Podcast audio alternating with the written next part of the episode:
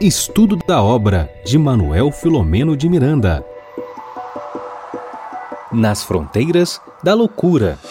Olá, amigos, boa noite a todos. Bernardo, Regina, sejam todos muito bem-vindos. A você, internauta.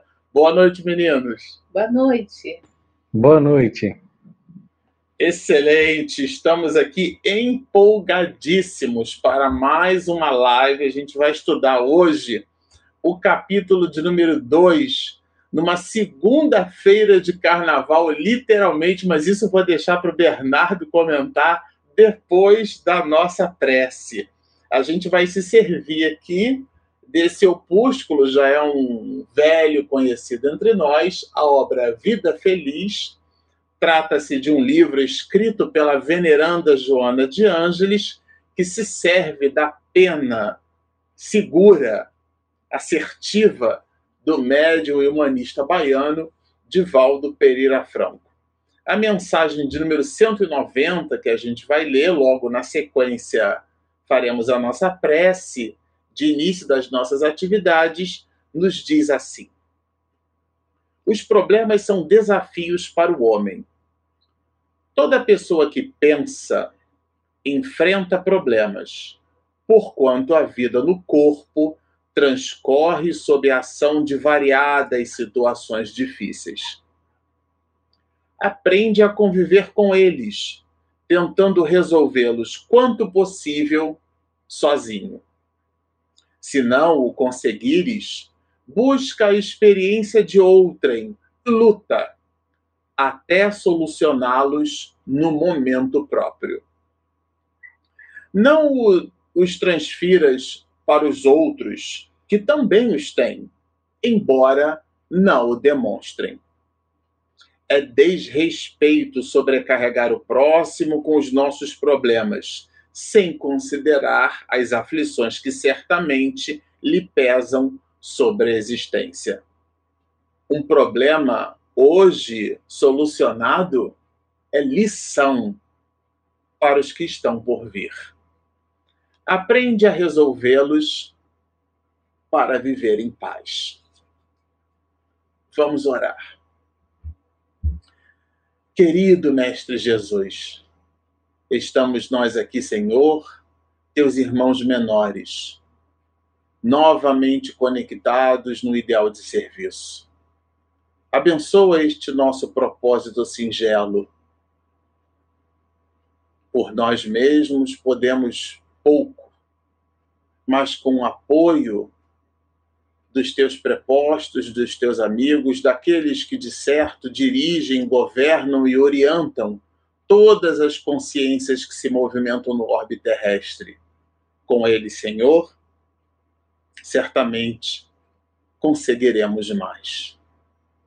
Por tudo isso, pela certeza, pela alegria, pela sensação de disposição íntima do trabalho a seguir, é que reverenciando o nome de nosso Pai que está nos céus, o Pai de todos nós, nós, Senhor, te pedimos mais uma vez que, abençoando esta nossa empreitada, tu possas estar conosco, hoje, agora e sempre. Olha, Marcelo, nós temos alguns internautas aqui te felicitando.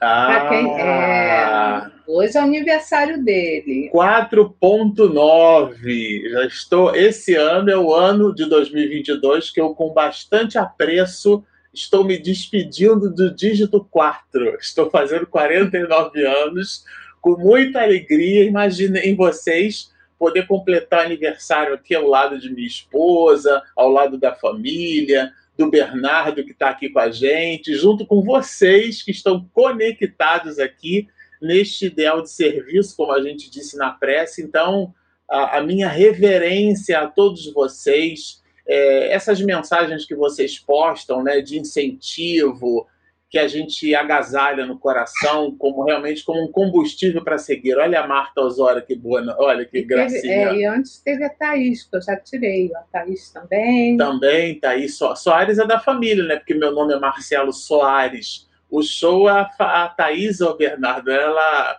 É da família, no mínimo é da família espiritual, tá A certo? mãezinha, E a minha mãezinha, que já mandou uma mensagem para mim, é, da escrita, ó, irmãzinha. minha irmãzinha, todo o meu Sim. carinho e parabéns ao meu maninho, que completa mais uma primavera hoje.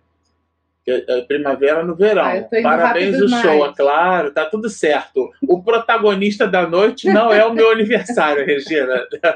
tá tudo certo. O protagonista da Maria. noite é esse nosso amigo aqui, olha. O nosso querido hum, livro Nas Fronteiras da Loucura. Para você que está nos acompanhando aqui, olha, vamos lá, vamos lá. Todo mundo colocando o livro na capa, o livro na. Olha aí, ó. Tadã! Muito, ainda tem aqui, ó. a Regina colocou aí Ai, tirar. embaixo, né?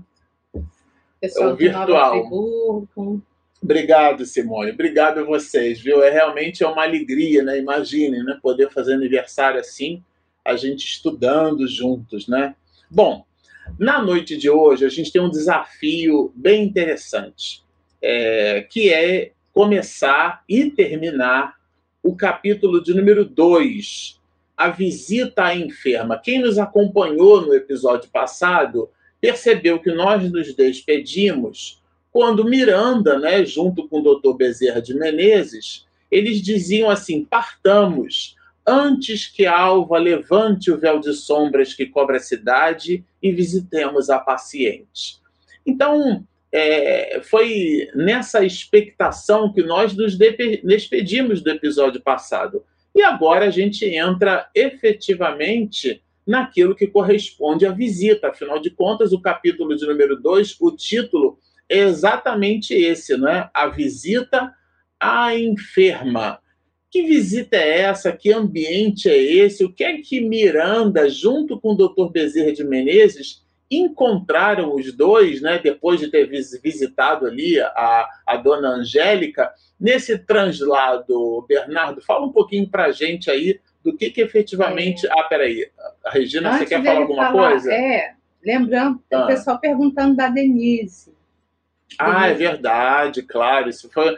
Olha, nós, como sempre, nós dividimos para multiplicar, né? Então, a Denise Lino, a nossa companheira, que vocês, claro, estão sentindo falta aqui do nosso mosaico, muito bem notado, né? A Denise multiplexou, olha que palavra bonita, as atividades. Então, enquanto a gente está realizando um conjunto aqui de atividades aqui no canal, a Denise está também realizando em prol da doutrina espírita, com compromissos já assumidos, né? Atividades em outras frentes, né? Como ela ainda, ainda, né? Não possui o dom da bicorporeidade, não é isso, Bernardo? Não consegue né, É, estar em dois lugares ao mesmo tempo, né?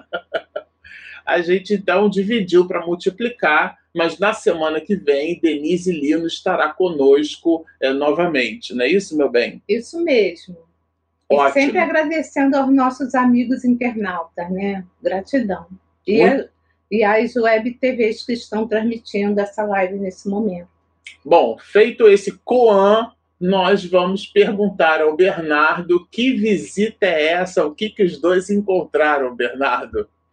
É, além de ser uma data especial que é aniversário do Marcelo, a gente tá, a gente no capítulo anterior foi relatado pelo autor do livro que é uma segunda-feira de carnaval. Acontecia numa segunda-feira de carnaval é, esse- esses primeiros é, momentos aqui que foram trazendo para a gente as primeiras ações né, que o livro vem apresentando.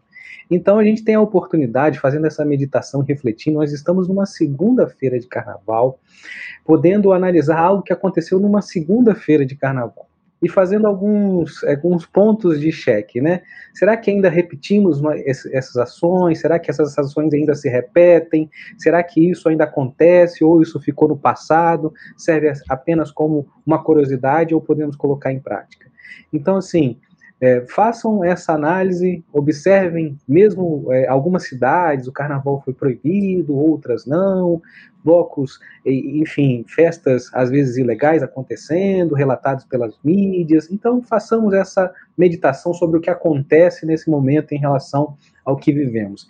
Isso é o cenário daquele momento e é o que estamos vivendo hoje em dia. Hoje é uma segunda-feira de carnaval e esses espíritos iam à visita da enferma, né? E aí o Miranda já apresenta para a gente nos primeiros é, parágrafos também um cenário, de novo, esse cenário com esse, esse, essa, essa faixa de teor vibratório péssimo, baixíssima, condensações que pairavam ali no ar, né? Então, assim, dando essa densidade pantano, pastosa, escura, enfim, causando muito mal-estar.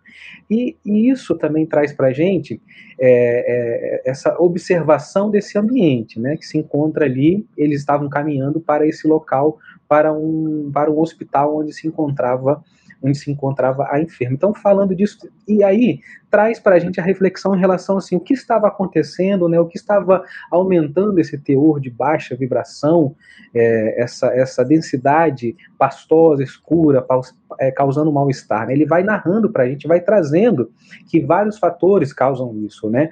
É, enfim, trazendo ali que a gente, as pessoas viviam é, tele comandadas através de vampirização, vítimas é, inertes, né, que estavam sendo estimuladas também sensibilidade através de liberações, é, questões de libações alcoólicas, enfim, drogas, injeção de drogas, enfim, é, é aquele pensamento ali estava pairando por determinado é, mais intensidade por esse momento do carnaval que passava e fazendo uma reflexão sobre o pensamento, né, sobre essa onda de pensamento que vivemos nesse momento, tem uma reflexão do Emmanuel que eu acho muito interessante, que a gente pode trazer, que é assim, os pensamentos assemelham-se a tintas multicoloridas. A ação é o pincel que formará quadros em que passarás a viver. Eu vou só dar. Quem sou eu para mexer na obra do Emmanuel, mas eu vou dar só uma. Vou trazer para o nosso contexto mais moderno, né? É, talvez se ele tivesse ali uma televisão, um celular, enfim, falando de uma série, que nosso pensamento é como se fosse uma câmera fotográfica que gerasse um filme, uma série, uma ação, que a gente passasse a viver nisso. Então, o nosso pensamento vai trazer essa forma, vai trazer esse script, né, vai trazer esse roteiro, essa história, que a gente vai se inserir e que a gente vai passar a viver nela. Então, assim, essas pessoas estão aqui vivendo, né, trazendo essa, essa, esses pensamentos, né? E aí traz para a gente também a reflexão de Miranda traz para a gente que é um perfeito intercâmbio sustentado, né? Dificilmente é, difícil distinguir se os homens e os espíritos estavam ali. E aí a gente tem a pergunta 484, né, do livro dos espíritos. Os espíritos se afeiçoam de preferência a certas pessoas. Então, assim, esses espíritos aqui estavam escolhendo aquelas pessoas porque eles se afeiçoam àquelas pessoas, simplesmente, né? Ou o que, que pode ser? Então, assim, os bons espíritos simpatizam com homens de bem, suscetíveis a melhorarem. Os espíritos inferiores e os homens viciosos ou que podem se tornar tais. Daí, daí as suas afeições, como consequência da conformidade de sentimento. Então, aqui, não é porque aquelas pessoas estavam ali eram queridas ou próximas, ou pessoas que, que eram escolhidas pelos espíritos que estavam ali, mas eles se afeiçoavam em consequência da conformidade dos sentimentos. O sentimento dessas pessoas que estavam ali vivendo aquela festa, emanando aquele pensamento, ingerindo drogas, álcool, enfim, esses pensamentos tinham essa conformidade, né? E traz para a gente, é, Miranda, um intercâmbio perfeito. Então, assim, a mente é esse espelho da vida, né? Cuja, que também traz para a gente uma reflexão de Emmanuel, né? Cujo o coração ao passo do cérebro, é o centro, centro das ondulações de força, gerando essa força. Então, assim, todos os domínios do universo vibram influência recíproca. Então, você vibra naquele pensamento, você está naquela sintonia, você vai entrar nessa corrente de ressonância mentais com essas pessoas, com esses espíritos, né, com essas almas que se assemelham. Então, assim, estão ali é, inconformidade, estão ali um nutrindo o outro. Mas o benfeitor também traz para a gente é, a questão assim. É, é, o benfeitor, o Nove Abrigo aqui fala assim para o Miranda, né? Onde a criatura coloca as suas inspirações, aí se encontra o intercâmbio, né? Onde ela coloca as suas inspirações, onde ela coloca, onde tiver o seu tesouro ali, ela colocará o seu coração. Lembrando também para a gente aqui, é, na, no livro Boa Nova, né, o reino de Deus é obra divina no coração do homem. Então aqui a gente tem essa a gente faz essa reflexão que é, é importante a gente fazer essa mudança, essa obra no nosso coração, no nosso sentimento, para que a gente possa é, sintonizar, para que a gente possa entrar numa outra vibração, né? Então aqui a gente tem esse, esses primeiros momentos, né, é, que vão se mostrando para a gente. Então esse cenário de uma segunda-feira de carnaval, onde os benfeitores estão indo encontro, estão indo é, encontrar a, a, a, enferma, mas lá é um hospital, e o Miranda já vai descrevendo para a gente todas essas ações. Lembrando que isso vem através é, da oração daquela mãe, que intercede né, pela filha e que faz, que mobiliza o, o benfeitor para que eles possam ir auxiliá-la. Né? Então a gente tem aqui essa, essa, esse cenário. Então é, esse intercâmbio perfeito dessas mentes que estão é, emanando esses pensamentos com essa conformidade com esses espíritos que estão ali é, se alimentando desses sentimentos dele. Então, esse é o, é o primeiro, são, são, são, as primeiras é, ações que a gente encontra nesses primeiros parágrafos desse capítulo número 2, Visita Enfermo. Agora, ele faz assim, ele usa expressões, né, Bernardo, bem, é, bem contundentes, né? Quando ele fala assim de vibrações penosas, ambiente psíquico com densidade pastosa, escura, que causavam mal-estar, né? É, é, bem forte, não é não? É, ele não, é, é quando, é, quando a gente observa, né, que Miranda, é, as palavras que ele coloca ali, ele não colocou ao acaso nem porque ele julgou que aquela seria mais interessante para aquele momento, e sim para descrever. E ainda acho que talvez faltem palavras para colocar o que, o que, assim, o que ele estava sentindo e vendo naquele momento ali, porque a, a, nossa limitação de palavras. Mas mesmo assim, se a gente puder fazer essa reflexão, a gente encontra que o, o cenário é péssimo.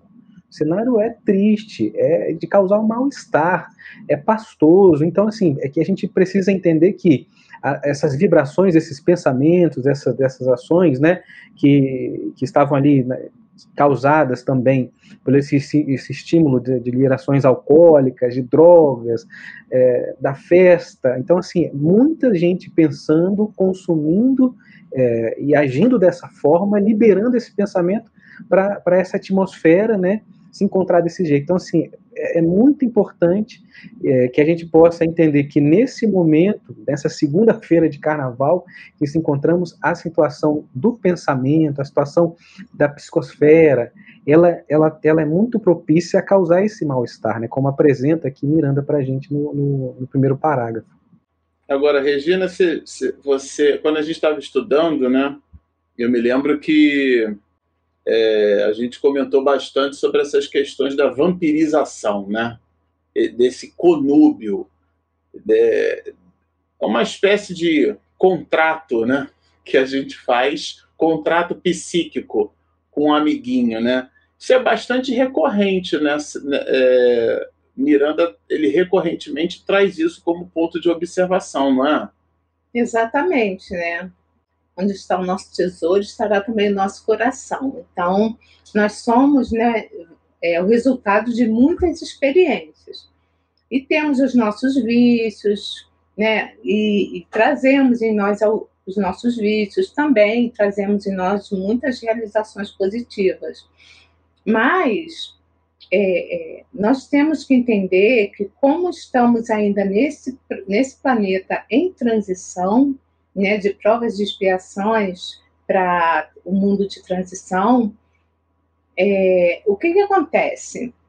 Esses espíritos, né, que são muito ligados ainda, né, às drogas, às questões materiais do vício da alimentação, né, do álcool e tudo mais, eles continuam depois de desencarnados com a necessidade desses vícios, de ter esses vícios com eles. Então, eles vão se aproximando de nós e vão sorver essas substâncias, porque elas estão ali, né, no nosso psiquismo, elas são sorvidas por eles nessa questão deles terem um prazer que no momento eles não podem ter mais.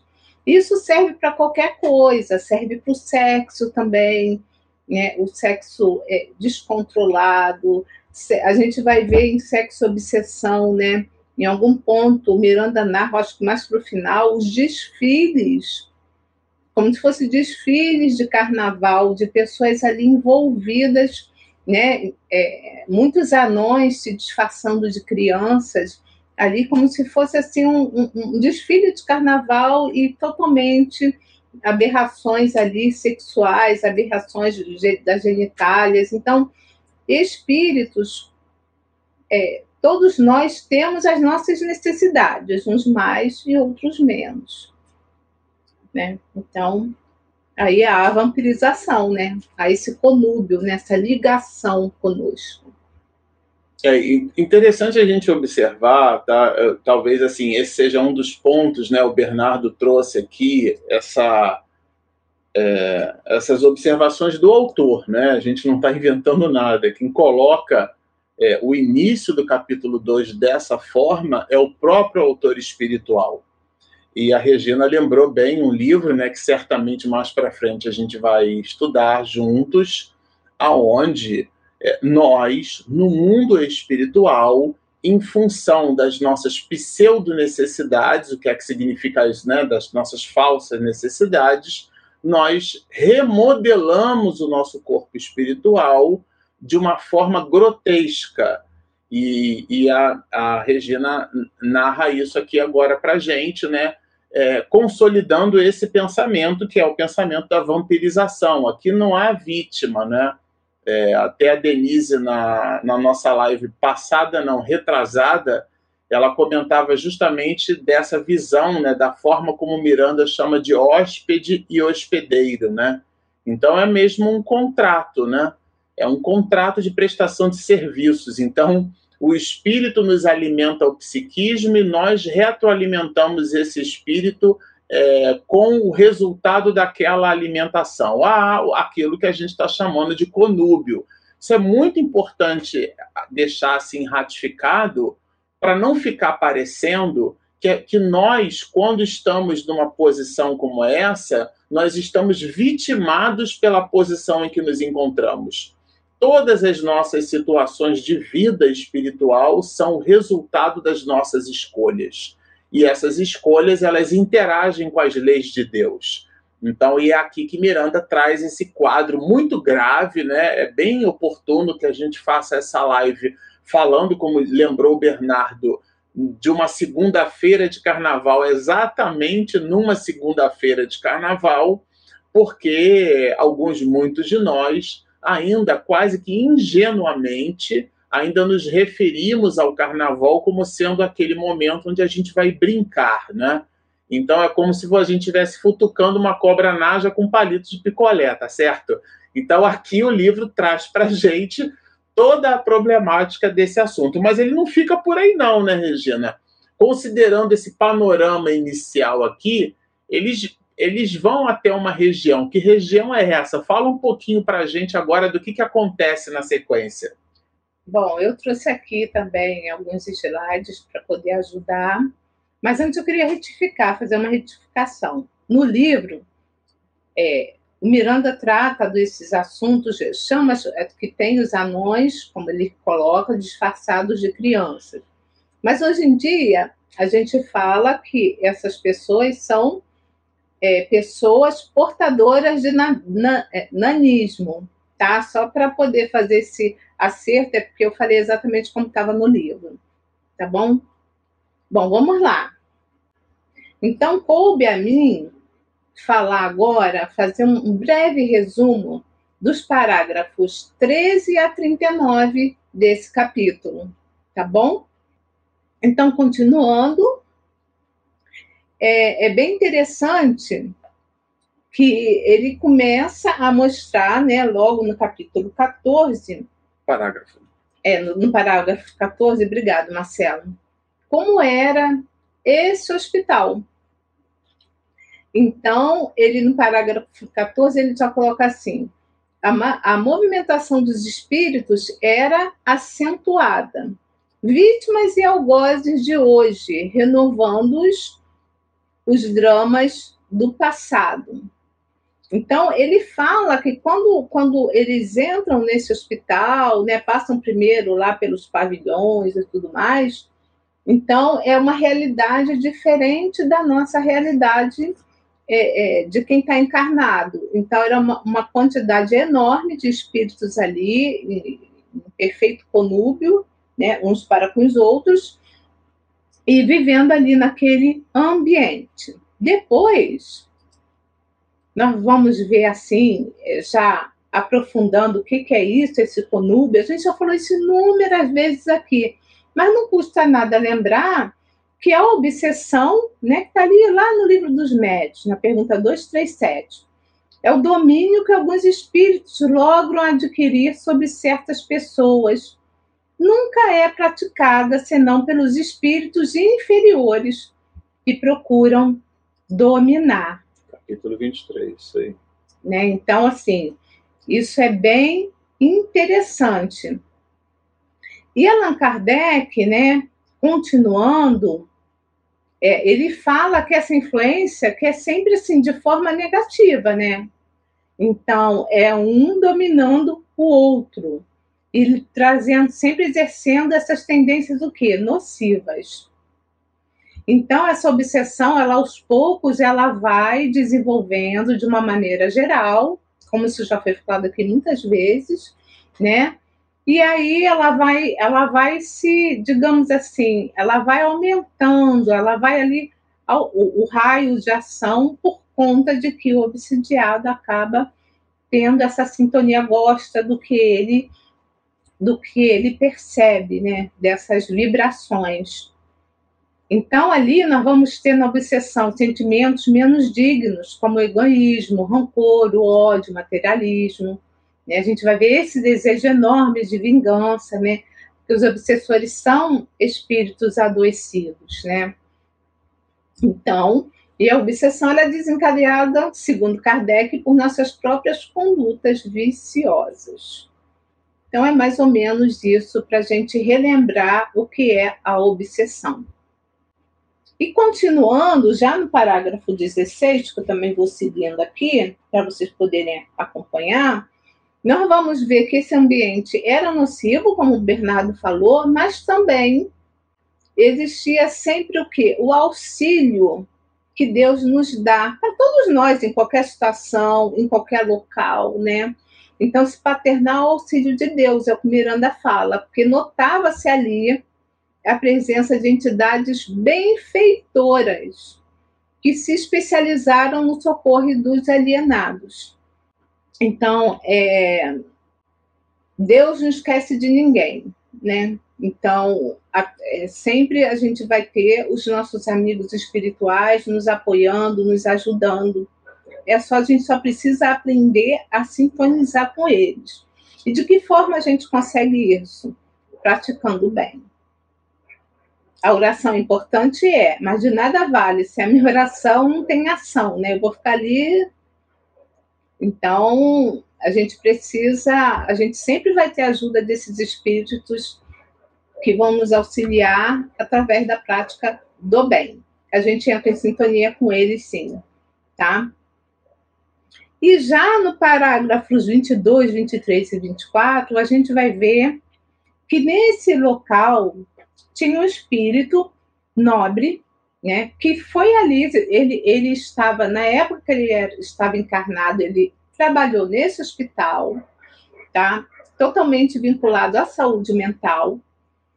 É, e ele, depois que desencarnou, ele continuou trabalhando nesse mesmo nosocômio, que é a mesma coisa que o hospital, tá?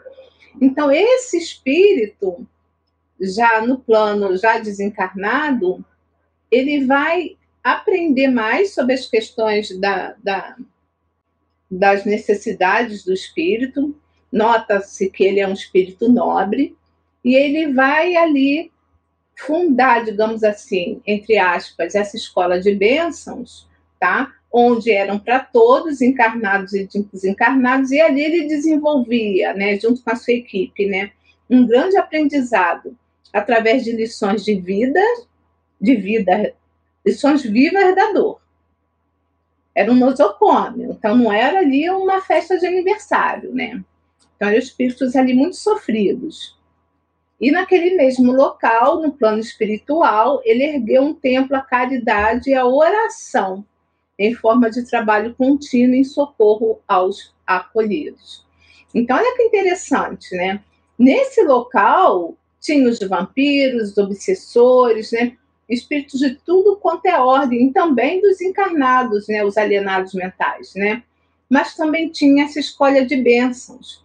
E Miranda, ele vai dizer no capítulo mais à frente, no parágrafo, desculpa, 27, ele chama isso de cidade estranha. Por quê? Porque nessa cidade, além desses espíritos nobres, também tinham os espíritos inferiores, tá? Espíritos maus.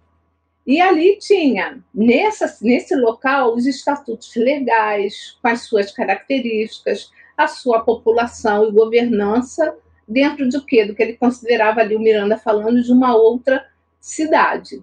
É bem interessante isso, sabe? E seguindo, né? Então, assim, nesse local, como eram os espíritos diversos, essa cidade estranha, eu voltei um pouquinho, né? São vários parágrafos que eu estou citando aí, tá no rodapé.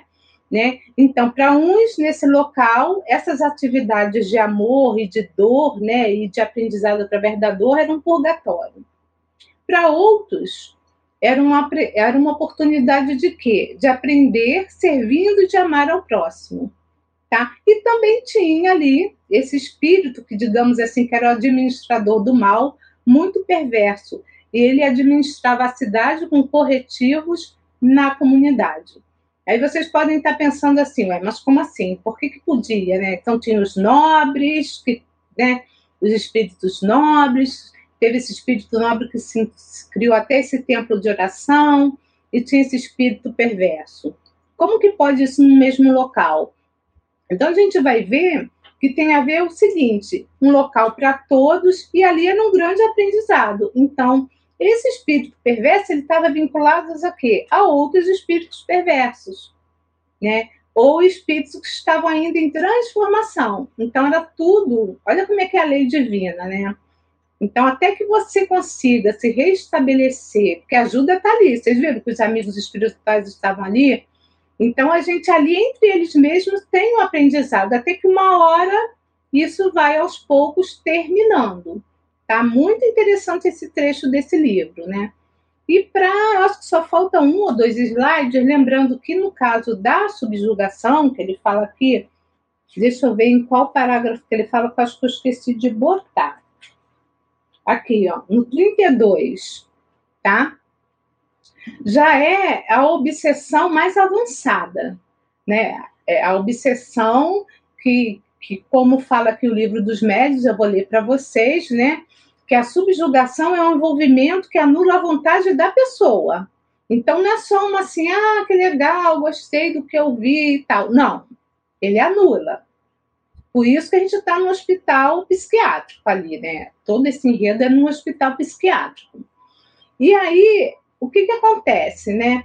É, esses espíritos, eles agem de acordo com o quê? Os espíritos estão sendo, os encarnados que estão sendo obsidiados aqui nesse caso, né? Com a vontade do obsessor. Então, o obsidiado ele fica subordinado a um verdadeiro julgo mesmo. E essa subjugação pode ser moral ou corpórea. Na moral, que é esse primeiro caso, a pessoa é obrigada a tomar decisões quase sempre absurdas e comprometedoras. Ou seja, fazer coisa que ela nunca pensou que faria.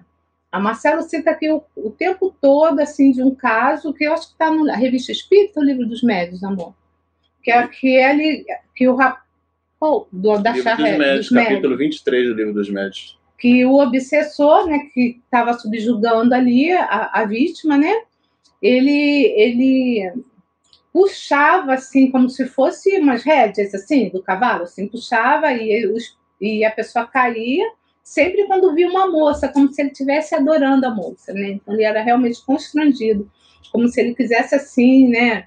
É, é, galantear. galantear essa moça.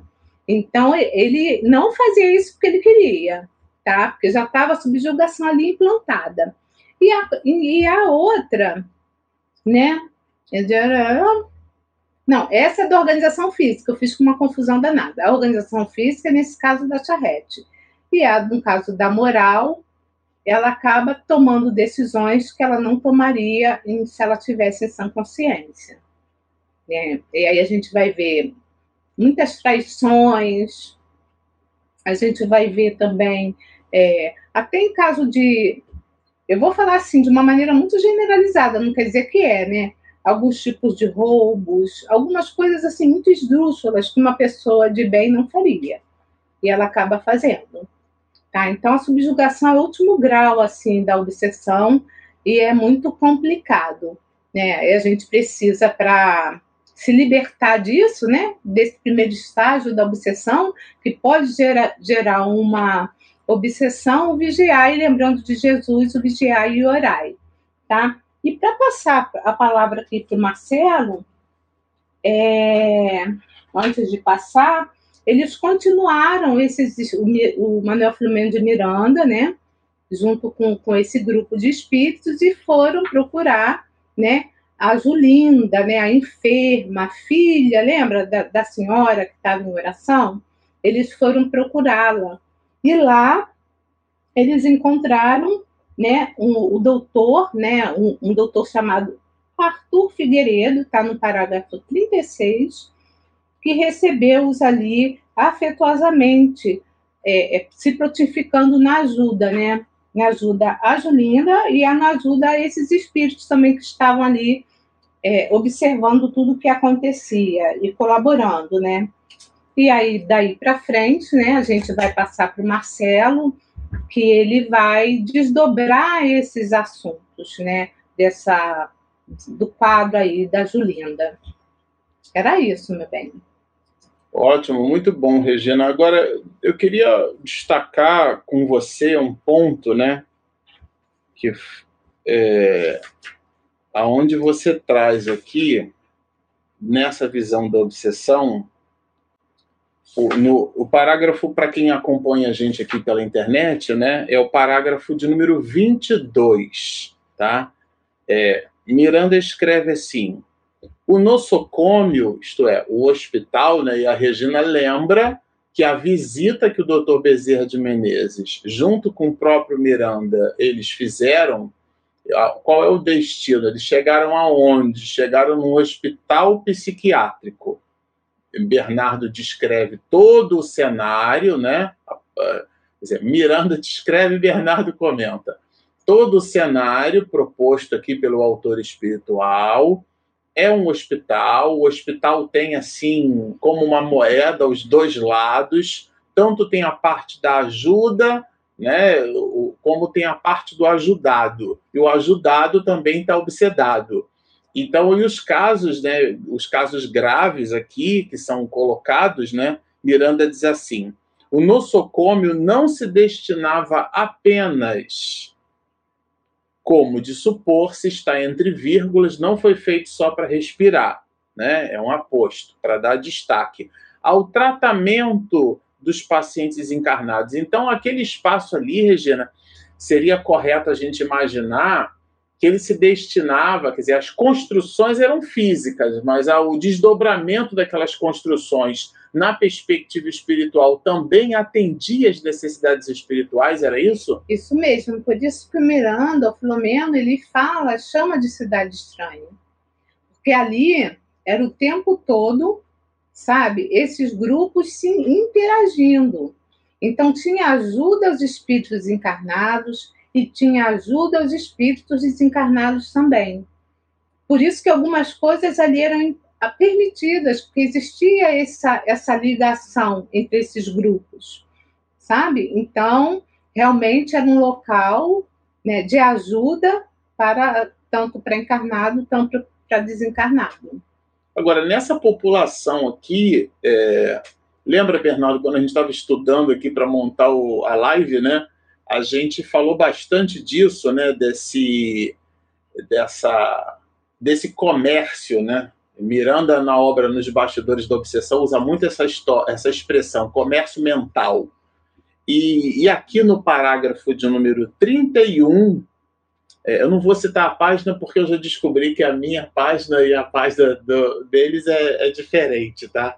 É, mas o parágrafo é o mesmo. Então, no parágrafo 31, olha que interessante o que, que Miranda fala. Olha, os emaranhados nas teias da alienação mental e da obsessão expungiam os delitos sob a dureza dos aficionados doutrora ou instrumentos irresponsáveis do curso da vida, que a ninguém deixa órfão da oportunidade de crescer e evoluir. Dá para a gente entender aqui, Bernardo, que o, o, aquilo que eventualmente a gente olharia como se fosse uma cena de sofrimento, ali, como nos diz Miranda, é uma obsessão, é como se fosse um furúnculo que a pessoa está tá expulsando naquele momento ali da ruptura. Tem a dor, mas depois você tira a inflamação fora um pouco. A imagem talvez seja dura, mas seria um pouco isso? É, né? A gente até comentou isso no estudo e, e me veio é, em conformidade também com a Regina, que ela falou sobre os espíritos, né? Então, sim, tinha ali os benfeitores, mas também tinha essa cidade é, onde acontecia esses atos, né? Então, assim, na questão 458 do Livro dos Espíritos, tem assim, que pensam de nós os espíritos quando nos, nos cercam e observam, né? Então, assim, e a resposta dos espíritos, sim, depende os levianos riem das pequenas partidas que a gente é, e também pregam, zombam das nossas impaciências, enfim. E os espíritos sérios se, se condoem dos nossos reversos e procuram nos ajudar. Então, assim, é exatamente isso. Né? Então, a gente está ali naquele momento onde os espíritos é, levianos, os espíritos zombeteiros estão ali para trazerem aquilo que eles acham que aquilo que eles querem fazer, e os espíritos sérios, os espíritos nobres, os benfeitores, eles se, eles, eles se compadecem, né? E, e além de se compadecer, eles procuram nos ajudar. Então não é só apenas essa ação de observar e enxergar o erro. Então, assim, então naquele momento ali, é, nesse local, a gente encontra essa necessidade, onde é, esses espíritos estão vinculados, eles precisam, é, ajudam os pacientes encarnados, mas é um tratamento espiritual que está ali, está sendo feito ali, é, nesse, aproveitando essa situação, que como estão em, ligações, né, então assim, a pessoa vem doente, mas ela vem doente por conta dessa obsessão também, então ela vem trazendo um outro paciente, então esse paciente nunca está sozinho, ele está ali aos olhos é, das pessoas né, que não têm a mediunidade, ele está sozinho, mas a, aos olhos dos médios, enfim, dos espíritos, ele está acompanhado. Então, é um hospital que atende as duas, a, a, esses dois campos, né? Então, isso é, é, é muito bonito também de a gente observar que esse local ele tem essa força enorme desses benfeitores agindo sobre esses espíritos que estão lá, os encarnados e os desencarnados, né? Quer dizer, não é um lugar para pagar, né? Que tem uma é. expressão que a gente gostou de usar bastante no movimento espiritual, eu estou pagando a minha dívida, como se Deus fosse um banqueiro, né? E a é. gente tivesse que amoedar a, a, o nosso débito que deveria ser conosco, mas a gente acha que a gente está devendo a Deus, né? É um pouco assim. Agora, não é isso? Então não, não, é um, não era um lugar para pagar, né? Eu sei que você quer ler alguma coisa aí não, nesse Regina. Estou aqui pensando se dá para ajudar, mas vai, vai rolando aí. Não, ajudar sempre dá, né, Bernardo? Não vamos negar é ajuda, não. Não é? é. Diga, diz aí, Regina. Não, eu estava lendo aqui rapidinho, esse livro aqui, ó, na fronteira, é, nos bastidores da obsessão, o primeiro livro, né, de, de Manuel Flamengo de Miranda, é, e ele trata, né, eu leio o tempo todo isso, gente, essa, examinando as obsessões, né, esse primeiro capítulo dele.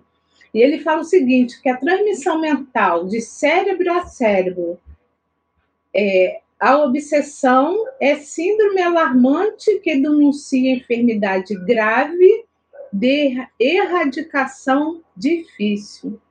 Então, ele fala que a obsessão pertinaz, que já é o caso mais avançado, é difícil erradicar, não diz que é impossível, mas eu achei mais interessante que é uma síndrome alarmante, que denuncia o que? Uma enfermidade grave. Então, nós, né, os seres que somos enfermos da alma, por conta dos nossos desvios morais. Muito bom. E é interessante, é, corroborando né, esses aspectos que a gente está destacando aqui, que no parágrafo 34, para quem está nos acompanhando, é, a gente enumera os parágrafos, tá, gente? Nós fazemos isso. Então, é, tem algumas dicas tipográficas, tá? O parágrafo está identado, né? O, o, tem um recuo ali de alguns caracteres à direita no início do parágrafo. Então tem uma margem. É só você respeitar aquela margem ali e você consegue fazer a numeração. Ó, deixa eu ver se eu consigo mostrar o meu aqui, olha. Eles estão são todos numerados. A gente faz aqui as marcações no livro, claro, né? É, mas ah, no, na frente a gente coloca o número do parágrafo. E no parágrafo de número 34, Miranda nos diz assim: laboratório vivo e pulsante, né? É, o mundo espiritual, né? Oferecia o resultado das experiências humanas na ambivalência do bem e do mal. É, é, é o que a gente já comentou até agora, né? Então, é esse espaço aí que está posto. Agora, a Regina, quando terminou aqui a, a, as observações dessa visita, chega um momento áureo do capítulo, vamos chamar assim, onde efetivamente né, é, o doutor Bezerra, junto aqui com Arthur Figueiredo, Manuel Filomeno de Miranda, e certamente ali um conjunto de auxiliares e de enfermeiros, isso aí a gente já fica imaginando, né? Que existe ali, certamente, é uma companheira encarnada é um hospital psiquiátrico que está posto no Rio de Janeiro, não é um hospital psiquiátrico no mundo espiritual. Isso é importante ratificar. O que a gente colocou aqui foram as observações do autor espiritual em cima da dinâmica espiritual desse hospital. Espíritos desencarnados que vampirizavam outros, esse processo aqui de ambivalência entre o bem e o, do, entre o, bem e o mal, que dava a esse espaço uma espécie de cidade. Inclusive, ele faz até um jogo de palavras, porque ele usa cidade com C é, em minúscula e depois ele coloca com C em maiúscula, né? fazendo uma divisão ali, uma separação entre uma coisa menor, como se fosse um mini mundo, né? alguns dos aspectos, um recorte daquele espaço espiritual, aquele recorte ali possuía todo um ecossistema próprio. E ele vai chamar, como a Regina apontou muito bem, de cidade estranha. Mas tem um momento, efetivamente um momento onde né, a, a visita se faz. Né? Eu separei aqui o, o pedaço né, da, da. Esse já é o livro digital, não é esse, né? A gente acaba estudando nos dois, né? tanto no digital quanto no analógico, vou chamar assim, né? Então, aqui, vejam, é, uma, uma das coisas que a gente acredita que vale a pena destacar é que, a respeito da, da Julinda, né? Já já o, o capítulo vai falar do nome, mas já adiantando, trata-se de uma jovem, né? De 25 anos, vitimada pela irresponsabilidade moral. É, é, esse é um ponto que já vejam ela quando ela quando o texto traz né isso isso que está posto aqui em itálico a gente já chorou em amarelo são as citações é, do doutor Bezerra né do Caroávio Bezerra. Isso é Miranda que escreveu pelo dia aquilo que o doutor Bezerra de Menezes comentou. Então é a palavra do doutor Bezerra e ele, chegando perto da jovem, ele identifica tratar-se de uma mulher de 25 anos, né? chama que jovem senhora, porque com 25 anos, não sei se no século 21 a gente chamaria uma mulher de 25 de senhora, né? Eu li aquele livro de Balzac, né? A Mulher dos 40, né? Eu me permiti ler esse livro. E, uma, e, a mulher com 40 anos de idade, Bernardo, como aquela mulher viveu. Meu Deus do céu, a história assim é um romance que você lê e é maravilhoso, né? Então a mulher, é, a mulher dos 40, aliás, a mulher dos 30, né? Que é a mulher de Balzac, é a mulher de 30 anos, né? Porque com 40 e pouco, é, eu já ia contar o livro, deixa para lá. Mas o ponto alto aqui, com 25, certamente é uma menina, né? Uma jovem mulher, tá certo? E ela foi vitimada, é, ela é vítima dela mesma. Na hora que o doutor Bezerra diz que ela é vitimada pela irresponsabilidade moral, ela é vítima dela mesma. Isso é muito apropriado a gente ter no nosso mindset, para usar uma expressão aí que está na moda. Ou seja, é, quando você observar alguém numa situação muito dura, muito difícil, não, não sinta pena. É, isso é muito importante. Nós estamos ali interagindo o tempo inteiro com o mecanismo das leis e não é diferente o caso dessa jovem, né? Ela preferiu, diz-nos o, o, o médico dos pobres, né? Preferiu que derrapar invigilante. Aí é, faz exatamente o contraponto do que a Regina traz no final da fala dela, que é a vigilância e a oração. Ela foi invigilante. Porque no nosso estado evolutivo, não esperemos que a gente vá ter um comportamento retilíneo. Ninguém vive uma linha reta, né? No eletrocardiograma, uma linha reta já morreu, parou o coração. Nós temos picos e vales, eles são ascensionais em direção a Deus, mas há uma dinâmica na vida. Ninguém vive uma constante. Uma constante, só Jesus. O resto de nós tem picos e vales. Então, nós temos a dinâmica dessa inconstância. Então, é natural, dentro do nosso processo evolutivo, o estudante, para acertar, ele erra a lição. Nós temos o direito de errar, a gente tem a obrigação de corrigir. Isso é outra coisa. Mas errar genuinamente, a invigilância, então, é aquele estado onde a, gente, a pessoa não produz essa acuidade nela mesma. Ela não observa ela mesma. Ela vai se permitindo concessões. Como alguns, muitos de nós vivemos essas concessões do período do carnaval, né? concessão para o álcool, concessão para os cigarros, concessão para a maconha, concessão para a cocaína, concessão para a luxúria. É, é, nós fizemos aqui na, na, na quarta-feira passada, né, a Tânia trazendo uma enfermeira, aliás, é doutora na área, né, professora universitária. Quantas meninas não engravidam e não sabem nem quem é o pai, porque tiveram relação sexual com mais de um rapaz, né? e, é, que é a expressão que a gente chama fazer amor, né? O Divaldo sempre lembra, os cães, os cães né, fazem sexo, mas não amam. Então a pessoa se permite esses mecanismos, esses decessos muito graves. É disso que a gente está falando quando cita a palavra invigilância aqui na, na expressão do Dr. Bezerra. E aí a pessoa assume, assume graves compromissos negativos. Ela assume porque a, a irresponsabilidade é dela. E ele, o doutor Bezerra, vai nos colocar assim: nenhuma censura de nossa parte, a dele, né? Porque às vezes, quando a gente analisa, a gente analisa sempre com um verbo um pouquinho mais duro. Aqui é ele falando, né?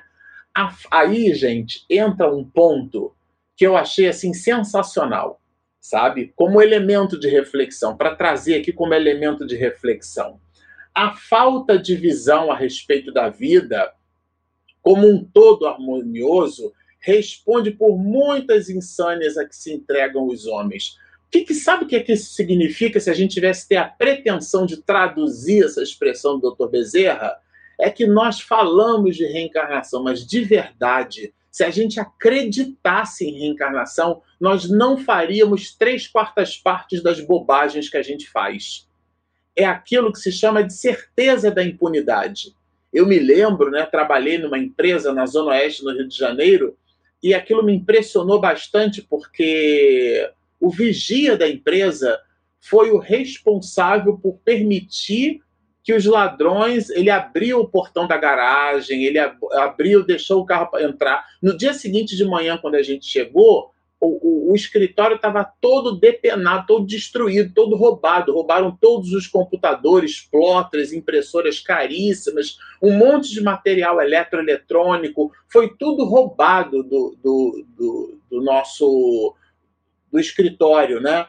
E o que o vigia não sabia é que ele achava que quando ele estava desligando o monitor, ele estava desligando o sistema de gravação, mas a gravação continuou e ele achou que ele tinha inibido a gravação. No dia seguinte de manhã aparecia ele carregando, inclusive, as coisas do ambiente onde ele era pago para vigiar.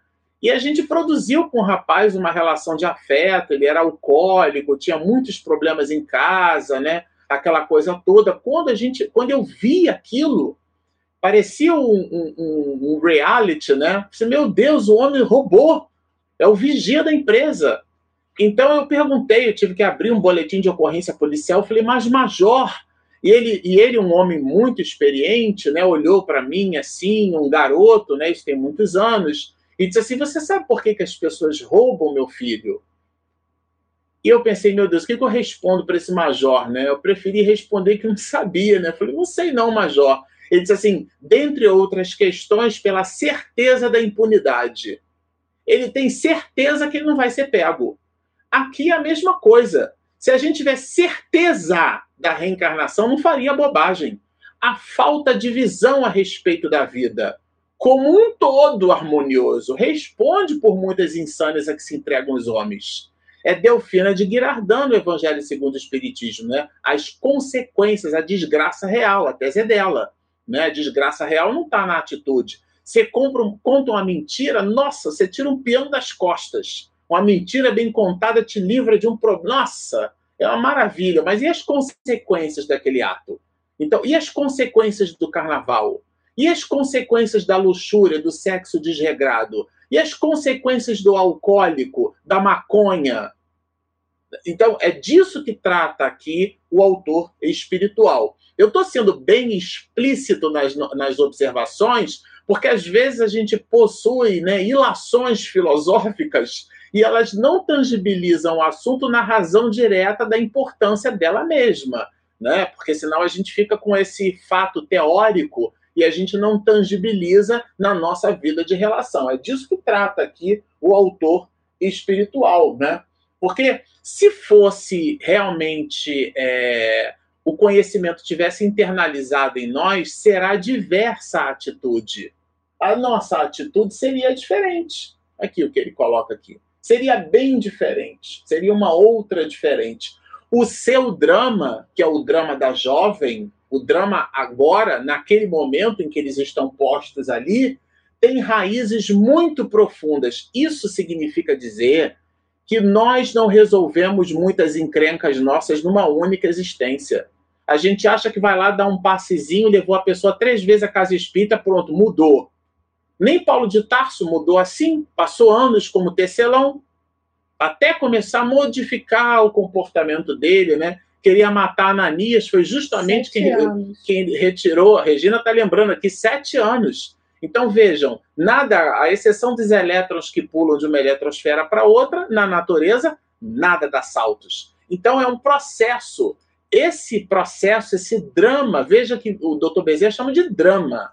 O drama dessa jovem tem suas raízes, a sua psicogênese, ela é muito profunda e fixada, que é uma coisa que também nos chamou a atenção, ele coloca no plural, nas existências passadas. Não está assim na existência passada.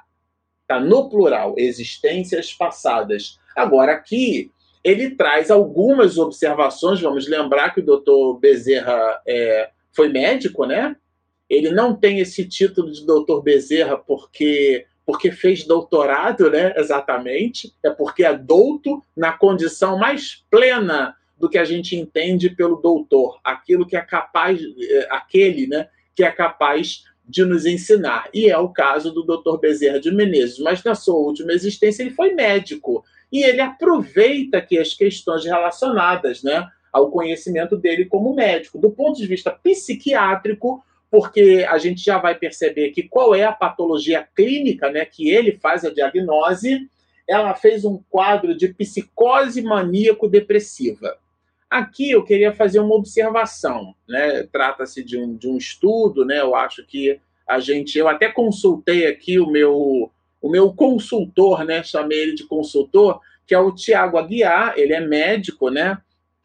É dessa área, inclusive, da área da psiquiatria, e nos parcos estudos que a gente fez, a gente entendeu que a psicose maníaco-depressiva é o que hoje, nos dias atuais, esse livro aqui é, é, é, tem muitas décadas, hoje a gente chama de transtorno afetivo bipolar. Mas é a mesma coisa, né? O, o transtorno afetivo bipolar que tem no, no, no Código Internacional, no, no CID, né, o F31, é, é, é onde está caracterizada essa doença, que é onde o doutor Bezerra de Menezes ele coloca aqui, então, que é uma espécie de, de. Ele é bipolar porque a pessoa visita os polos de humor.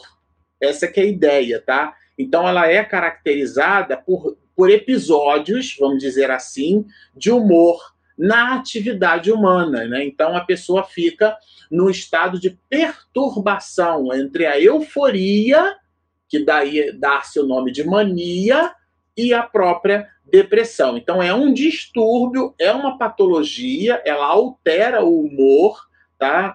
É, cria também na criatura uma espécie de aumento da energia da atividade, né?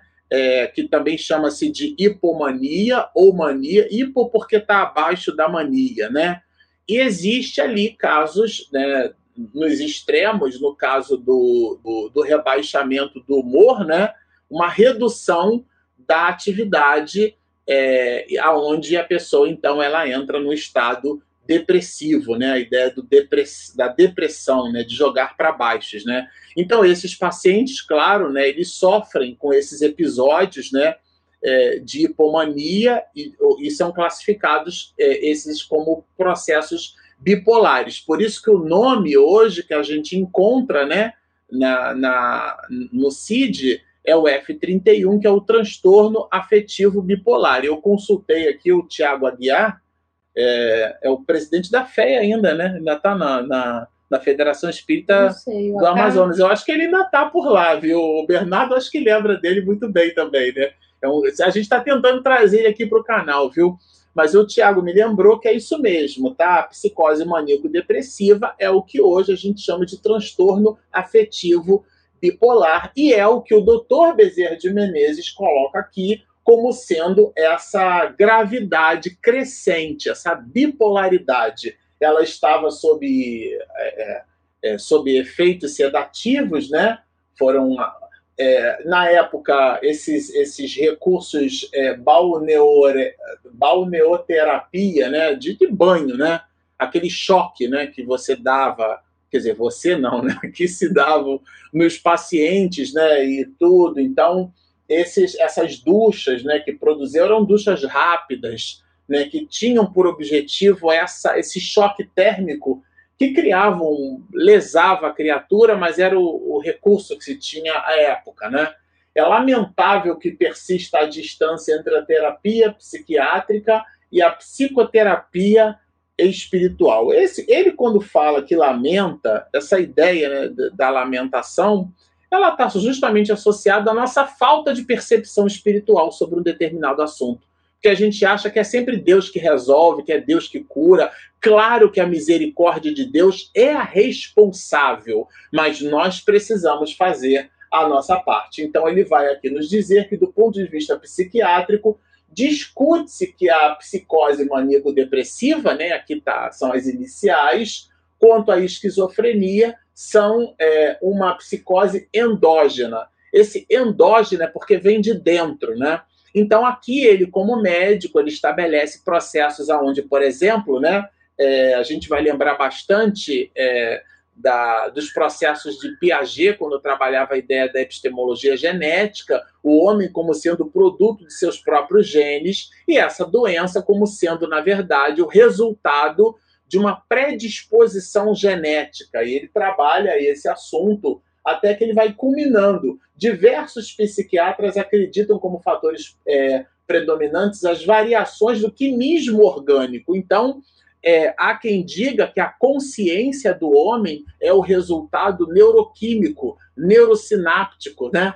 É, os materialistas, muitos não acreditam na alma. Então, aqui nós seríamos o resultado do produto da, genético, né? Ele, ele coloca isso como sendo uma abordagem. Também traz abordagens do ponto de vista psicológico, mas culmina com o fato de que o corpo traduz o que está na alma. Embora alguns desses fatores estejam presentes no quadro da nossa Julinda, ou seja, nos processos de psicose maníaco-depressiva, chamado à época e agora chamados de transtorno afetivo bipolar, embora o corpo, embora as características genéticas, embora tudo isso que o próprio Dr. Bezerra de Menezes, como médico, apresenta como fazendo parte é, das condições predisponentes, a condição preponderante é o espírito. Então, ele vai dizer que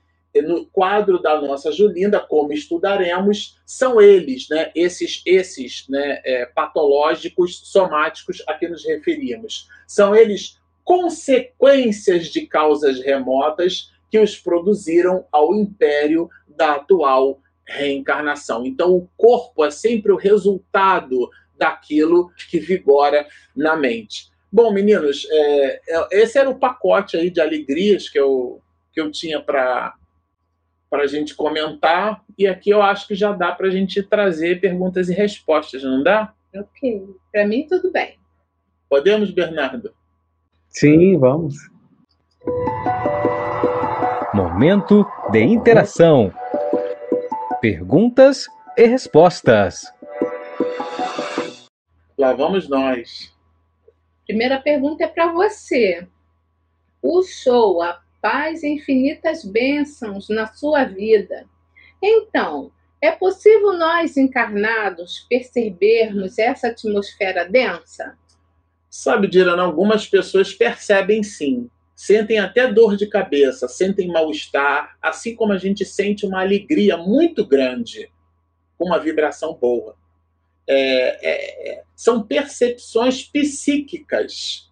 A gente, claro, e muitas dessas percepções, elas não são nem exatamente mediúnicas. Quem é pai e mãe já não viu o filho correndo, entrando no cômodo, esse menino aprontou. Essa menina fez alguma coisa aí. E às vezes nem olhou para o seu rosto. Então é esse que a gente chama de sexto sentido, essa percepção. Muitos de nós podemos perceber sim. Eu sempre brinco aqui no canal eu digo assim, nossa, a pessoa está assistindo lá o Bernardo comentando, né? A Regina está assistindo a live, ou está assistindo alguma qualquer uma outra coisa, está na casa espírita, e de repente ela diz assim, comenta em casa, né? Nossa, eu, eu, eu percebi a presença de um espírito amigo do meu lado. Só que o espírito está do teu lado há 10 anos, e é só agora que você presta atenção. Então, é uma questão é, é, de percepção psíquica, de acuidade, isso é um treinamento. A gente às vezes entra numa casa, não sente a vibração muito boa, ou o contrário. Nossa, que casa deliciosa! E não tem nada a ver se a casa é de uma pessoa economicamente né, é, é, abastecida, não, não tem nenhuma relação. Assim como a gente já entrou em lugares assim paupérrimos, né? Que a gente chama de humildade. Humildade é virtude, né? É, pobreza é condição socioeconômica. Então, e a pessoa tem essa virtude, a gente sente, a gente nota aquele abraço gostoso. Então, Dirana, assim, numa certa medida, a gente consegue sim perceber essa atmosfera. Eu vou passar essa outra para você, que depois tem mais duas. Uma eu respondo, Bernardo responde, aí não tem mais perguntas, tá? É do ah? Daniel. Não quer que o Bernardo responda essa para fazer rodízio? Ele que sabe, eu tinha deixado a última para ele. Você que sabe, Bernardo. Não, posso responder então. Então, à vontade. Vamos lá. O Daniel, lá de Goiás, pergunta: A equipe do Dr. Bezerra, que atendia a jovem enferma, nos mostraria que a escolha equivocada da volúpia há uma conexão com o transtorno patológico que, por mérito do maior esforço, se redime? É, como o Marcelo veio trazendo para a gente, é apresentado pelo Dr. Bezerra, né? Essas questões da vida, das vidas passadas, trouxeram essas, essas, esses problemas na atual existência dela, né? Esse, esse, esse, pensamento. E a questão da gente conseguir se redimir, da gente conseguir melhorar a cada encarnação, é curioso que eu estava é, meditando sobre isso e vendo em algumas obras, né, sobre a questão dos obsessores, e tinha um relato de Emmanuel falando dos obsessores invisíveis e visíveis, né? Falando como é, trazendo para a gente, como se nós fôssemos também, nós somos também nossas próprias, né? É, nós somos as nossas próprias obras, né? É, espinheiros plantados com as nossas próprias mãos. Então, assim, nós plantamos, né? Nós estamos, nós estamos plantando, estamos colhendo aquilo que plantamos, né? Então, falando nessa questão da, de, dessa, dessa questão desse olhar sobre a obsessão, sobre o olhar dessa que se decorre, né? E trago também o do início, quando a gente, quando a gente ele falou, né? Eu trouxe o pensamento dele, é, a, frase dele sobre o pensamento, né? Que se assemelham às tintas é, multicoloridas, né? E essa questão do, de você, é, essa ação que é o pincel de formar quadros e você passar a viver. Então, está pintando aquele quadro está trazendo aquela, aquela situação e está vivenciando aquela. Então, ela precisa ter esse, essa mudança de comportamento, de pensamento, né, esse endereçar essa, essa, essa boa palavra, esse bom pensamento, sempre que preciso, né? E também trazendo o que Emmanuel fala sobre essa questão do, do obsessores, a paciência ao trabalho, né? E, e porque só com essa, a, a, só com, com essa paciência, com esse amor, com esse sacrifício, a pessoa vai conseguir é, se, é, se levantar, né, se redimir. Então há, há, há, essa, essa percepção, né, que a gente, que o pensamento precisa ser auxiliado, né? A pessoa precisa enxergar. A pessoa nesse momento ela não enxerga nada, ela não consegue observar, ela está naquela situação, mas é, o auxílio dos benfeitores espirituais e daqueles que, como, como diz o Bezerra, né, lamentavelmente muitos ali não, não, encarnados ao, ao redor delas não estavam tendo essa visão de auxiliá-la também na questão é, daquele momento da mudança do pensamento da pessoa já é, da pessoa encarnada, né? Então é preciso entender isso, que a, o pensamento do encarnado vai auxiliar ao seu tratamento. Muito bem, a próxima é para mim. É a Deise, né, que pergunta para mim, Regina, essa cidade estranha é comum? Isto é, muitos hospitais teriam esse movimento intenso de encarnados e desencarnados recebendo ajuda? Então, Deise, é comum sim. É muito comum. Em todos os lugares. A gente vai ver isso muito bem delineado em grilhões partidos Sabe? Porque o que, que acontece?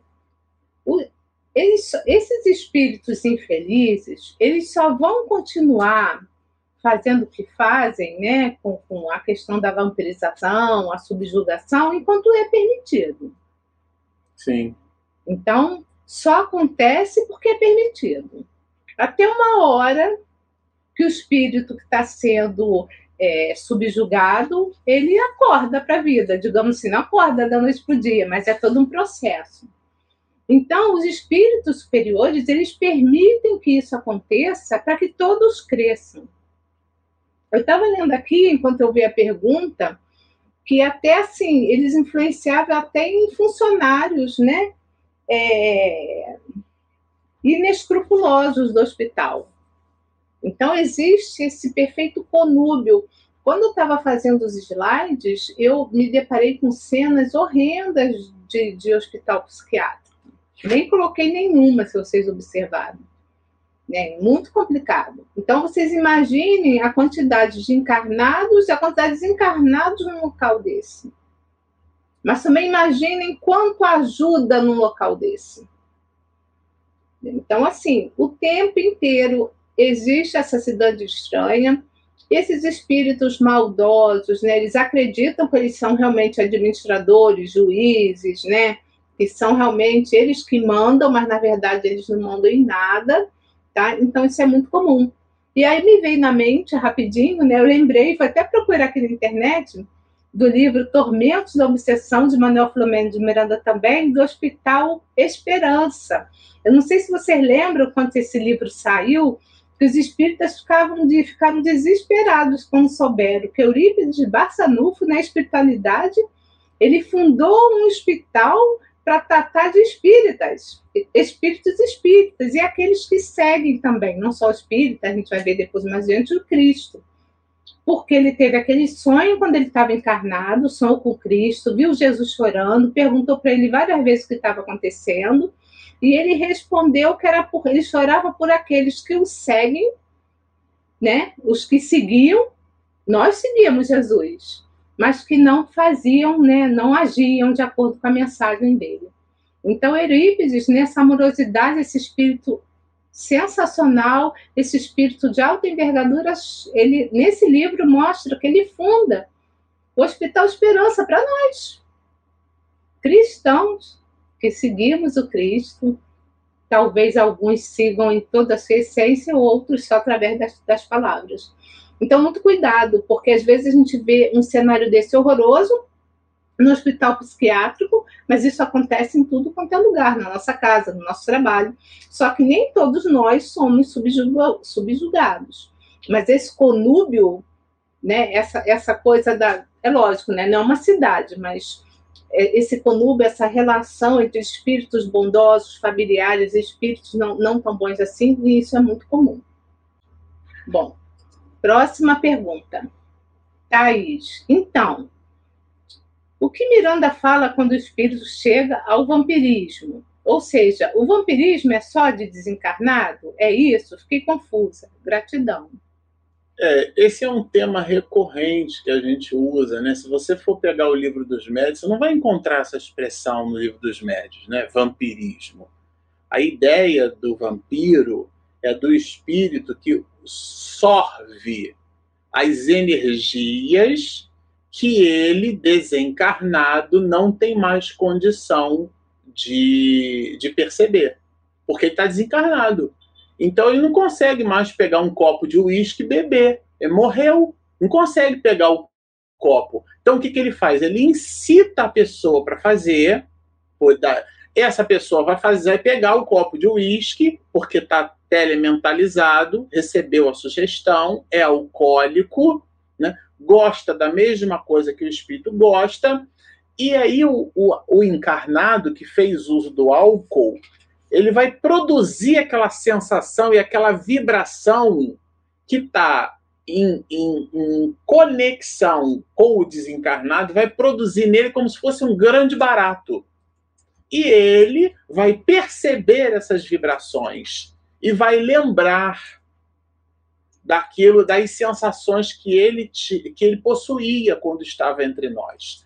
Então, Thaís, é disso que trata a vampirização. A vampirização é nesse sentido, porque o espírito vai sorver, ele vai sorver as vibrações do encarnado. Então, nesse sentido, o vampirismo ele se dá nessa perspectiva do encarnado, né, que protagoniza o ato e a vibração que ele gera consegue ser absorvida. Agora, Miranda extrapola isso, né?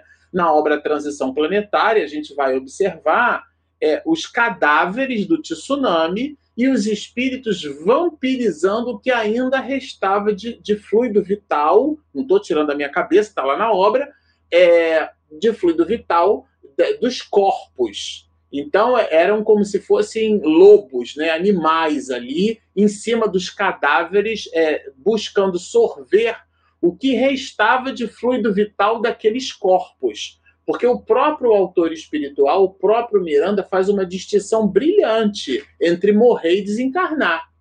Sempre gosto de lembrar aqui no canal que o Espiritismo acredita na morte. Que a morte é um fenômeno biológico. O que o Espiritismo não acredita é no morto. Então, nesse sentido, Miranda vai nos ensinar que morrer é diferente de desencarnar. Morrer é porque o corpo não apresenta mais condições para que o espírito manifeste-se ali. Então, morreu. Agora, desencarnou? Não sei. Vai depender do, da ligação que a pessoa tem com aquele corpo. Ou melhor, da ligação que ela tem com a vida. Se ela tem uma vida materializada, né? O, o doutor Jorge André dizia assim lá no ICEB, né? no Instituto de Cultura Espírita do Brasil: se a pessoa vive no bem, pensa no bem e age no bem, o bem já está com ela. Ela não precisa desencarnar para ir para um lugar bom. O bom tá, o bem está dentro dela. É que a gente coloca num plano R3, ah, quando eu morrer eu vou para um lugar melhor. Não é nada disso, você não está entendendo nada. Você precisa construir dentro de você. O reino dos céus está dentro de vós. A tese é de Jesus, não é minha, não. Então, nesse sentido, a gente constrói os valores dentro da gente. Quando a gente não constrói, a gente fica vazio, a gente quer sugar do outro. Então aí, Thaís, é que entra esse processo de vampirização. Mas ele pode se dar numa outra dinâmica. Nesse caso aqui, é, os, os, desencarnados fazendo uso né, da, da, dessas vibrações ou os processos de telementalização, que numa certa medida a gente também pode considerar mecanismos de vampirização.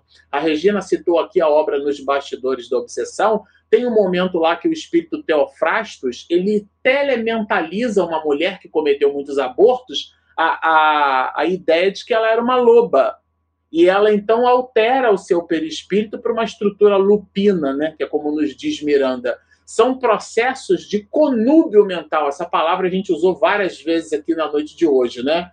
É um processo, é um comércio mental que a gente permite ou não. Então, é, que não fique dúvida, tá bom, Thaís? Então, eu até disse, a gente conversou aqui que eu ia passar para o Bernardo, mas eu estou achando que não é o parágrafo deles, não. A Margarida Mello bota assim. No parágrafo deles, quem seriam esses futuros lutadores das desobsessões e terapias psíquicas? Eu procurei no livro, eu vi que estava na minha parte, né, no 23. Não sei se a eu gente está não... entendendo isso, porque depois ela pergunta de novo, né? Porque no 23. É, o capítulo, o parágrafo 3 é a população invisível ao olhar é. humano. É, não é isso futuros lutadores das desobsessões. No 23. Hum, acho que é o é parágrafo 33. Ah, pode ser, 33. Não, não obstante, como nos referimos, fulgurava divina ali a luz da claridade, da caridade. É isso? É esse? Ó, no 23. Não achei, não. Luta, lutadores futuros das desobsessões e terapias psiquiátricas. É, é, é do ah. parágrafo 33. É lá no finalzinho do 33 então... que tem esse texto. Aproveita, Marcelo, você já está com. já é, que eu não é, é, aqui, eu, aqui eu, é adversativa, tá, o, o Margarida? O que que, o que que Miranda ele está trazendo como, como linha de raciocínio? Ele apresenta o seguinte raciocínio: olha, aqui existem espíritos que estão sofrendo porque estão em processos obsessivos. E aí é todo esse volume de informações que a gente já tratou. Por outro lado, né, né, nós, por isso que tem uma, uma locução aqui, né? Não obstante, tá a propósito de tudo aquilo que ele mesmo, o Dr. Bezerra, já comentou, é, fulgurava divina ali a luz da caridade. Existia ajuda. Regina até comentou isso. Os espíritos não estavam ali a Deus dará, como se diz, né? Eles estavam sendo amparados. Existiam espíritos, né? Que estavam o tempo todo o quê? Clarificando as mentes. O tempo inteiro apoiando, assistindo nas mais variadas necessidades e apontando rumos para os lutadores futuros das desobsessões e terapias psiquiátricas, ou seja, para aqueles que no instante de agora estavam sofrendo processos obsessivos graves, estariam no futuro num, numa dinâmica de desobsessão, numa terapia desobsessiva, numa terapia psiquiátrica positiva. Então, o sofrimento de agora será no futuro aqui, né, na dinâmica do livro, esse esse movimento de libertação em função desses espíritos de caridade que estavam apoiando a todos. Esse aqui é o raciocínio que ele coloca no parágrafo 33. Ela continua, a Margarida, só que ela fala que é o parágrafo 2. Deve ser o 22, não? Não, eu acho que é 2 mesmo. Como as. Mas dá para responder, não importa. Tá. Deixa o Bernardo responder essa. Tá bom. Como as aspirações de penosas vibrações de carnaval trariam a prazo mais dilatado doença mental e orgânica? Bom, a gente tem aqui o Miranda apresentando para a gente a situação né, é, das penosas vibrações desse momento. Então, assim, e o livro dos Espíritos traz para a gente, é, na pergunta 484, ah, os Espíritos se afeiçoam de preferência a certas pessoas, os bons Espíritos simpatizam com os homens de bem. Os Espíritos inferiores com homens viciosos ou que podem se tornar tais. Daí as suas afeições, consequência da conformidade de sentimento. Então, o que, que a gente tem nesse momento? uma conformidade de sentimentos. E quais são os sentimentos que essas pessoas estão emanando? Quais são os pensamentos que, as pessoas, que essas pessoas, durante essa festa de carnaval, estão é, sintonizando, estão emitindo? Aqui diz, traz para gente, né? Injeção, é, ingerindo drogas, bebidas alcoólicas, a luxúria, enfim.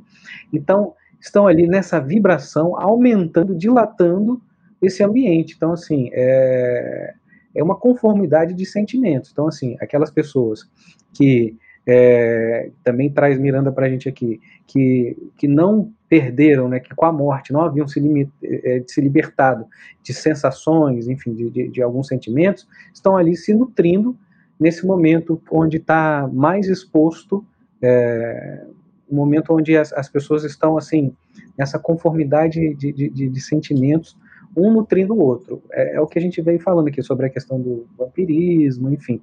Então, há esse, essa, essa, neste momento do carnaval, essa situação, ela se amplifica, né? Eu vou responder, mas se você quiser concluir, tá, Marcelo? Eu estava vendo aqui quais eram os vídeos do canal que falam sobre isso.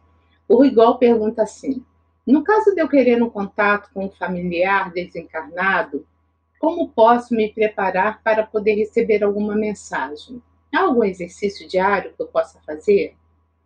Então, eu acho que é assim, igual.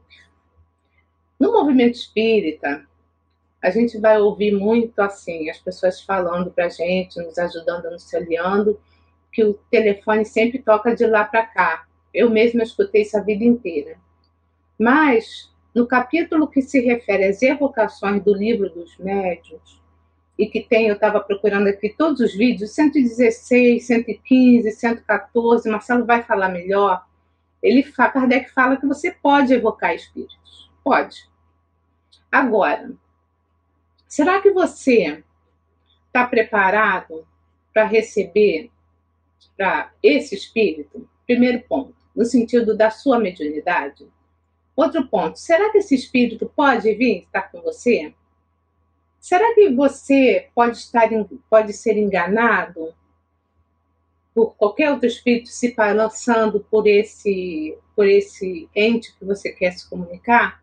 Então eu lancei essas perguntas porque o Marcelo que fez todos esses estudos, ele que faz o estudo do livro dos médios, para ele continuar.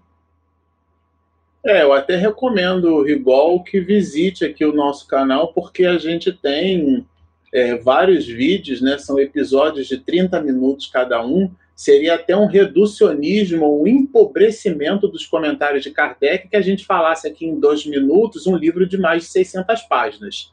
Mas, assim, é, Rigol, o que o ponto alto desse assunto é o seguinte: você pode evocar um espírito? A resposta de Allan Kardec é que sim se o espírito vai responder a outra conversa. Primeiro, porque ele pode ter mais o que fazer. Né? Ele pode estar desencarnado. Se é um espírito que desencarnou, ele está no mundo espiritual, ele pode ter mais o que fazer. Ele pode, inclusive, já estar reencarnado.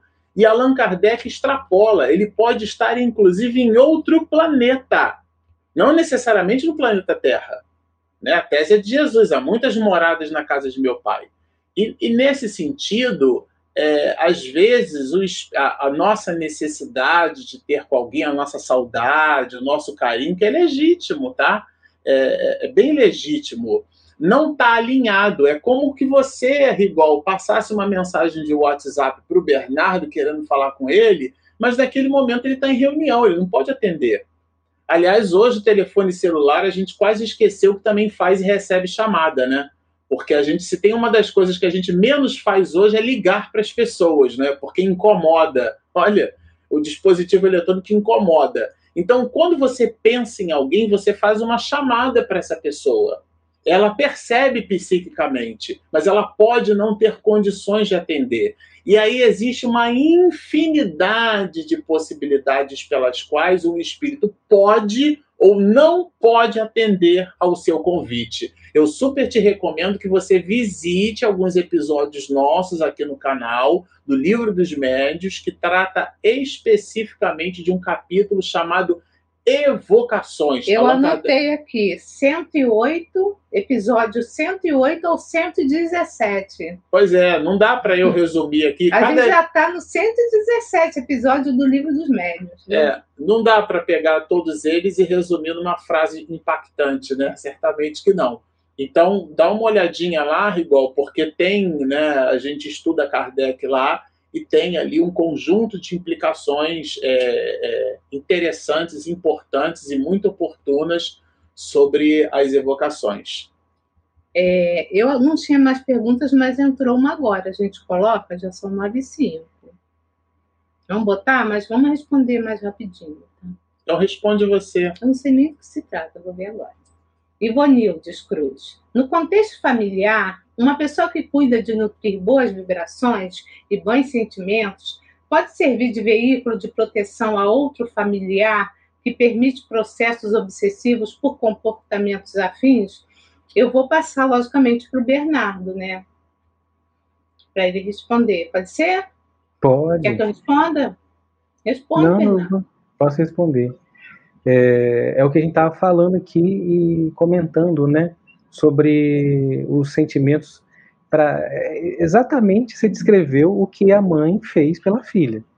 Ela fez uma prece e o benfeitor é, foi ao auxílio. Então, assim, nesse contexto familiar, é muito importante é, ter essa percepção, assim, que a gente tem o nosso papel de observar, assim, podemos ser esse, esse elo, podemos ser essa, essa, essa, esse ponto de luz que vai auxiliar o outro, né, o nosso familiar, o nosso amigo, o nosso colega que está passando por esse, por esse momento. Então, assim, tem a questão da, da dos círculos intercessórios, né, ajudando também com, com, com as orações, enfim.